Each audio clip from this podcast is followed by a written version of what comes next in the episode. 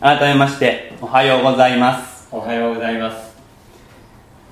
2020年のイースター。この日に私たちが最も必要としている言葉は平安があるようにこういう神の言葉です。人間の気休めの言葉ではなく絶対的な神様の保証ある言葉として平安があるようにとの言葉を私たちははっきりと聞かなくてはなりません。言うまでもなく世界は不安と恐れに覆われているからです。2000年前のイースターの朝も不安と恐れに包まれていました。およそ1週間前に弟子たちの胸に満ちていた期待は十字架によって木っ端みじんに砕け散りました。尊敬する先生を失い未来への希望を失い神の約束を疑う。そこに輪をかけるようにユダヤ当局からの迫害逮捕そして自分たちも十字架につけられるのではないかという不安と恐れが弟子たちを縮こまらせ家に引き込まらせ内側から鍵をかけて閉じこもらせていたのです。私たちの社会を覆っている不安と恐れもこの弟子たちに似ています。新型コロナウイルスの感染拡大は多くの人に死の現実を突きつけています。とりわけ欧米ではこの現実が大きなものになっています。日本。ここ東京ではまだ自分は平気だろうという根拠のない楽観が根強いかもしれません。けれどもこの楽観が被害を拡大していくことが懸念されています。そうならないように願います。そうならないように祈りますが東京が第二のニューヨークにならない保証は現在のところどこにもありません。しばしば言われることですけれども宝くじに当たる確率と交通事故で亡くなる確率交通事故で亡くなる確率の方が高いのだそうです。けれども宝くじを買う人はひょっとしたら自分にと期待を持ちます。けれども家を出るときにひょっとしたら自分はと用心するということはめったにありません。良いことについては起こるかもしれないと期待し悪いことについては確率が高くても自分には起こらないと思ってしまう。これは認知バイアスと呼ばれる精神的な作用です。言うまでもなく私たち人間は100%死にます。そしてその命の終わりが今日である可能性はゼロではありません確率論的に言えば新型コロナウイルスが流行らなかったとしても宝くじに当たるよりも今日命を終えてしまうそういう可能性の方が高いのですけれども、そんな厳しい現実を前に生きることはストレスが高すぎます。だから人々は、そのような厳しい現実に目をつぶって生きています。しかし、新型コロナウイルス感染拡大の現実は、いやおうなしに私たちに死の現実を突きつけます。私たちは、ひょっとしたら自分もと考えて行動しなくてはならない状況に置かれています先日あるお医者さんが3人集まって今の医療の現状を分かち合うそういう動画を見る機会がありました。若いお医者さんたちです。今この医療の現場では自分もこのウイルスに感染して死ぬかもしれないというプレッシャーの中で医療者たちが治療に当たっている。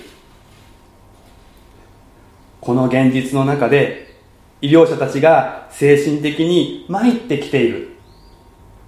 そういう話がされていました。治療に当たる医療者が死ぬかもしれないという事態は例えばエボラ出血熱などでは今までもあったことでした。けれどもその時はその現場は遠い海の向こうでありました。日本の医療者は使命感を感じてそこに行くか。それとも家族の思いを尊重して行くのをやめるか。自分で選ぶことができました。けれども今はそうではありません。選ぶことのできない現実が迫ってきている。これは相当のプレッシャーなのだと話されていました。普段は見過ごされている死の現実。2000年前の弟子たちも21世紀の私たちも突如襲ってきたこの状況の中で不安と恐れに向き合わされています。しかしイースターはこの現実の中でこそ力を発揮するものです。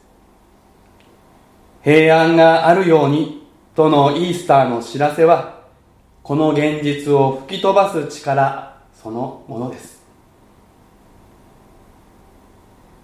36節。これらのことを話しているとイエスご自身が彼らの真ん中に立ち平安があなた方にあるようにと言われた。平安があなた方にあるように。あ日本語ですと？なんだかこう希望や期待を表す表現に思われるかもしれません。そうだったらいいですねというニュアンスを感じ取るかもしれません。しかしこの言葉はそんな弱いものではありません。ギリシャ語を直訳すれば平和があなた方に。英語のエッセイ書では Peace to you そういう宣言です。神様の目の前にはあなた方のために平和が用意されその平和が平安がシャロームがあなたの前に置かれている。その現実を受け取りなさい。何の心配もいらない。安心しなさい。それはそういう力強い響きのある言葉です。そしてこれは根拠のない気休めではありません。イエスその人がこの平和平安の根拠です。私があなた方の間に立っている。この現実を見なさい。ここに平和がある。ここに平安がある。そう言われているのです。この大いなる喜びの宣言に込められた3つの意味を私たちは今朝もう一度かみしめる必要があります。この宣言は第一にイエスと弟子たちの間に平和があることの確証です。弟子たちは全員十字架を目前にしてイエス様を裏切りました。彼らは皆その負い目を感じていました。イエス様を信じきれなかった。命を懸けてついていくことができなかった。その負い目の中で弟子たちにイースターの朝主のよみがえりの知らせが届きました。でもそれが素直な喜びにはならなかった。どちらかというと困惑していました。なぜならばもしよみがえったとしてよみがえられた主が裏切った自分たちをどのように処遇されるかわからなかったからです。見捨てられてしまうかもしれない。そのように思った弟子たちは決して少なくなかったでしょう。しかしイエスは言われました。平安があなた方に。この宣言はつまり私はあなた方の裏切りを許している。私はあなた方を変わらずに愛している。との宣言です。この宣言は第2に父なる神と弟子たちの間に平和があることの確証です。平安があるようにとの宣言はユダヤ人なら誰しも知っている大祭司アロンの祝祷その言葉を思い起こさせます。主があなたに御顔を向けあなたに平安を与えられますように。私たちの礼拝の祝祷でもこの言葉が用いられます。ユダヤ人は皆知っています。平和平安シャロームとは主なる神様父なる神様が自分たちに顔を向け自分たちを平和の眼差しで見ていてくださるということ。神が私たちの味方であるということを確信できることの中にあるのだ。そしてそのためには神を怒らせる罪が取り除かれている必要がある。私たちのうちに罪があるならば神は私たちに御顔を向けることはせず御顔を背けられるとだからユダヤ人たちは罪の許しのために数多くの生贄を捧げてきたのです。しかし今弟子たちは神殿ではなく閉じこもった家の真ん中でイエスから大祭司の言葉を聞くのです。平安があなた方に。神はあなた方に御顔を背けておられない。神はあなた方を顧みていてくださる。あなた方の大いなる罪にもかかわらず悔い改めて主を仰ぐならそれを全て取り去り平和の眼差しを持ってあなた方を見つめてくださる。そう宣言されるのです。それは罪の許しのためにこれ以上ない究極の犠牲が主イエス様の血と体が十字架で捧げられたからです。この宣言は第3に確かな根拠に基づき確かな希望を与えるものです。イエス様に対する負い目が許され神の前にある罪が取り除かれたとしても弟子たちにとってユダヤ当局からの迫害という危険その現実は変わりませんでした。神様が味方であるから心配はいらない。そのように考えるだけでは平安を生きるには足りません。平安が確かなものになるためにはもし仮に迫害を受けもし仮に死んだとしてもその先に確かな未来があるということがはっきりしなくてはならないのです。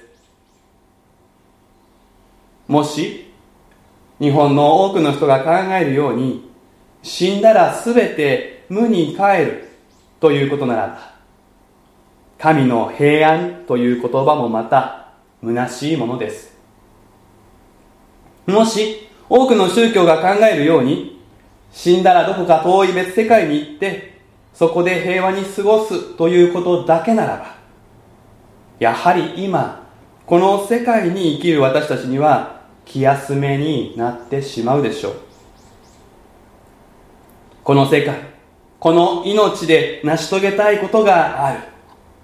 この世界で培いたい関係がある。そうだとすれば別世界への旅立ちという希望だけでは無念残念その言葉から逃れることはできません。しかしイエス様のよみがえりはこの虚しさこの無念さを吹き飛ばすものです。もし仮に死んだとしてもイエス様のようによみがえるとすれば虚しいことは何もありません。今ある痛みも苦しみも死によって報われずに終わるのではありません。むしろ死によって痛みと苦しみから解放された後その苦しみに意味が与えられる。よみがえりは究極のハッピーエンドをもたらします。最後に笑えます。そう分かっていればどんな苦痛にも私たちは耐えられるのです。最後には笑える。この希望。これが私たちをどんな苦痛にも困難にも忍耐する力の源になる。希望とはそういうものです。希望とはそういう力を持っているのです。そしてもし仮に死んだとしても私たちは今この地上で与えられている働きや愛する人々との関係を手放し諦めることにはなりません。よみがえりの希望はここに私たちは完全な体を持ってもはや死によっても病によっても支配されることのない体に変化して帰ってくるということだからです。よみがえりの希望という観点からすればこの視点からすれば死というものは一時的な中断に過ぎません。愛する人々ともう会えないわけでもないし今一生懸命に取り組んでいることを途中で諦めなくてはいけないということでもありません。続きがあるんです。再会があるんです。これが聖書の語る希望です。イエス様は霊的によみがえったのではありません。ルカの福音書はそのことを何度も確認しています。新しい体を持ってよみがえられたのです。この地球に足をつけられる体です。触れ合い抱き合うことのできる体です。この世にある食べ物を味わうことのできる体です。この希望こそ私たちに平安をもたらします。年若くして人が亡くなる時私たちはよくあの人が生きていればもっとあれができたのにこうしてあげられたのに惜しい人を亡くした。そのように言うことがあるでしょう。しかしよみがえりの希望は残される人の悔しさをも払拭します。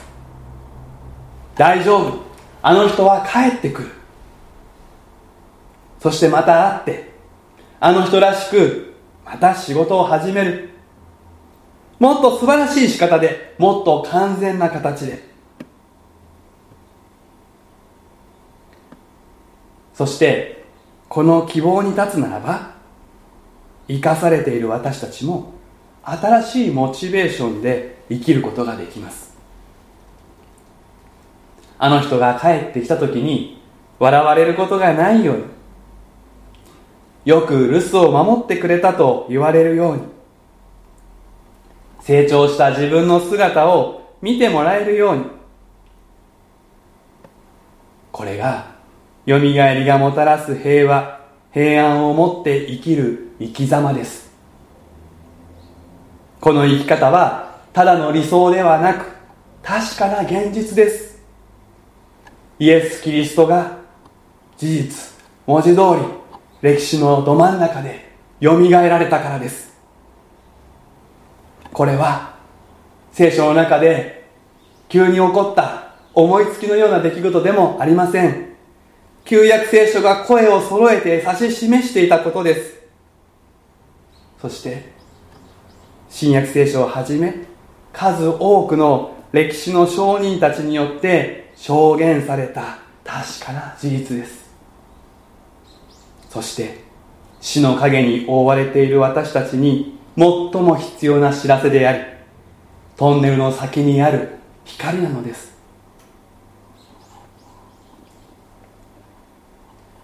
先ほど話題にした3人のお医者さん。その中に1人クリスチャンがおりました。この対談の中で彼は自分がクリスチャンであるということを、まあ、一言も言わないのですけれども。でも私は彼がクリスチャンであることを知っていました。そして画面の向こうから私は彼がキリストにあるこの希望を持って生きているんだなということを感じ取ることができました。死ぬことが怖くない。そこまで強いものが彼のうちにあるかどうかは分かりません。けれども死で終わらない命の希望を持って彼は医療者としてこの事態に向き合おうとしている。それが見えてきます。見えてきました。そこから彼がこう彼の持つ眼差しっていうものにそれがこう現れてくる。言葉の落ち着いた温かみ冷静な分析また判断。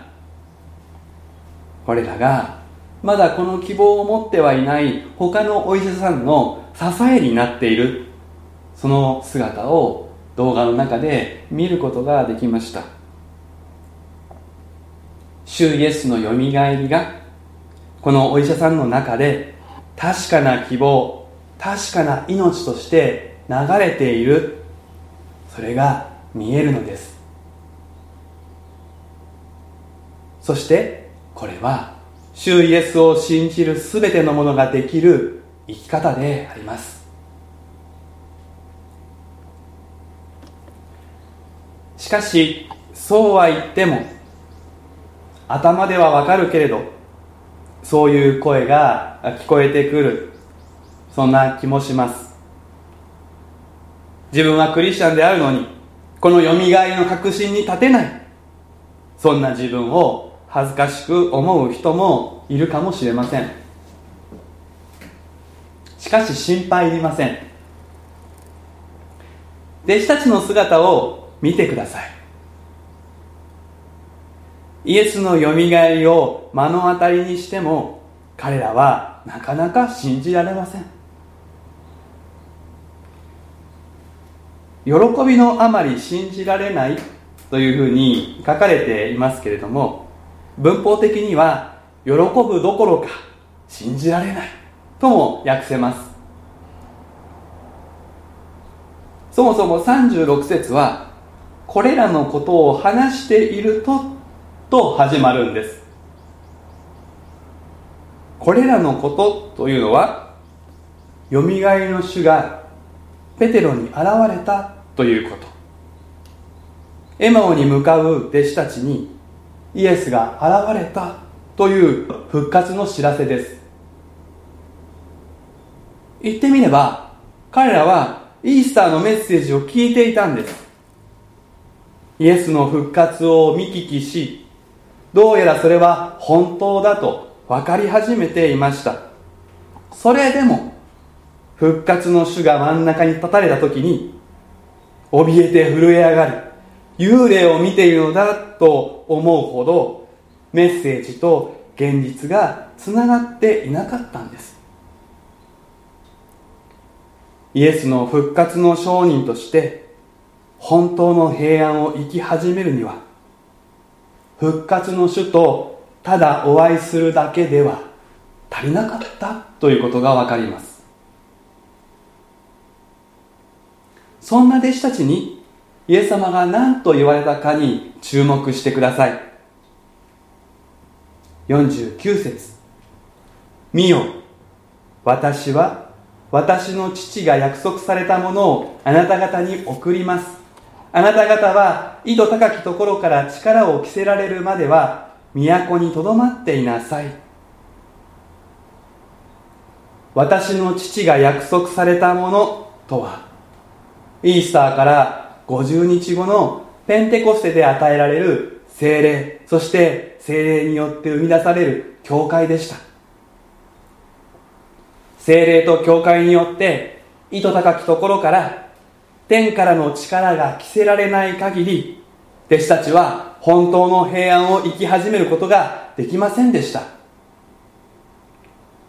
精霊と教会によって意図高きところから天からの力が着せられてそうして初めて平安があなた方にあるようにとの言葉が弟子たちを変えるものとなったのです。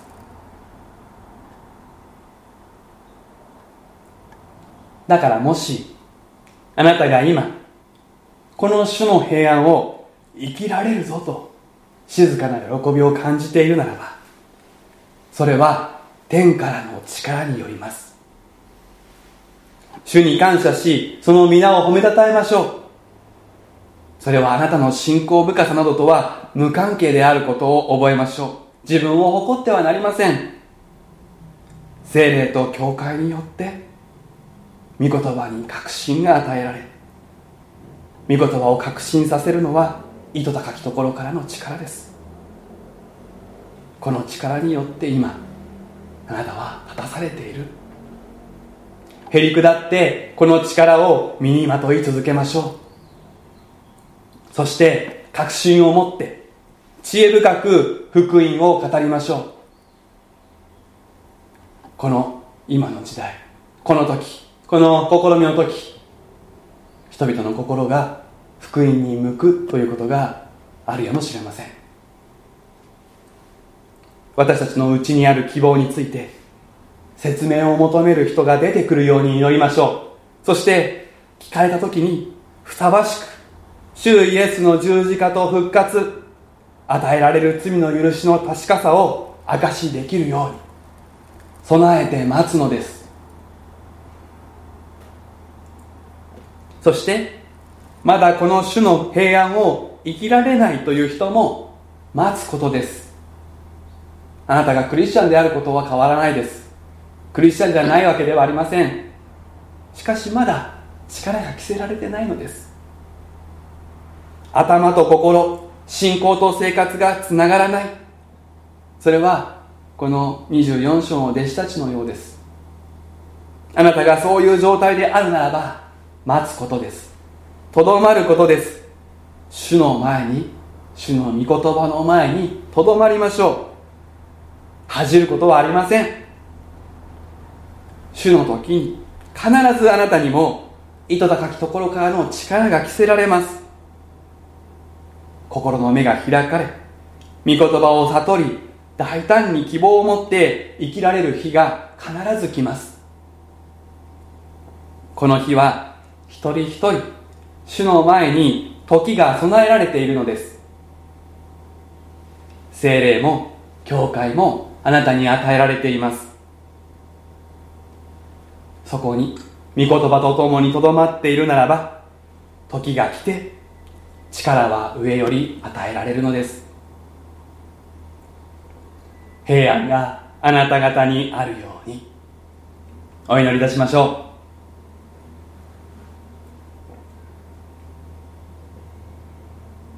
死に打ち勝ちよみがえってくださった私たちの主イエス・キリストの父なる神様あなたの尊い皆をあがめ賛美いたします。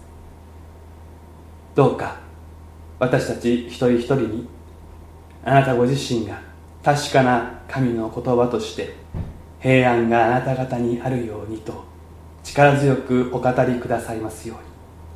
そして私たち一人一人がこの平和平安をしっかりと握って